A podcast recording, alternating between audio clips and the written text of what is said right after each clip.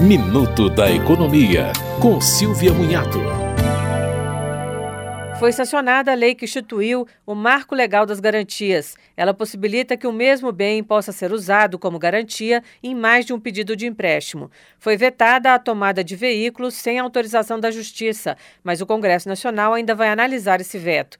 A lei permite ao tabelião de protesto de dívida não paga enviar intimação para o devedor por meio de aplicativos de mensagem instantânea, como o WhatsApp. Essa intimação será considerada apenas com a funcionalidade de recebimento liberada na plataforma. O credor também poderá delegar ao tabelião proposta de renegociação, inclusive podendo receber valores e indicar critérios de atualização.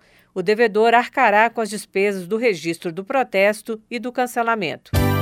Você ouviu Minuto da Economia, com Silvia Munhato.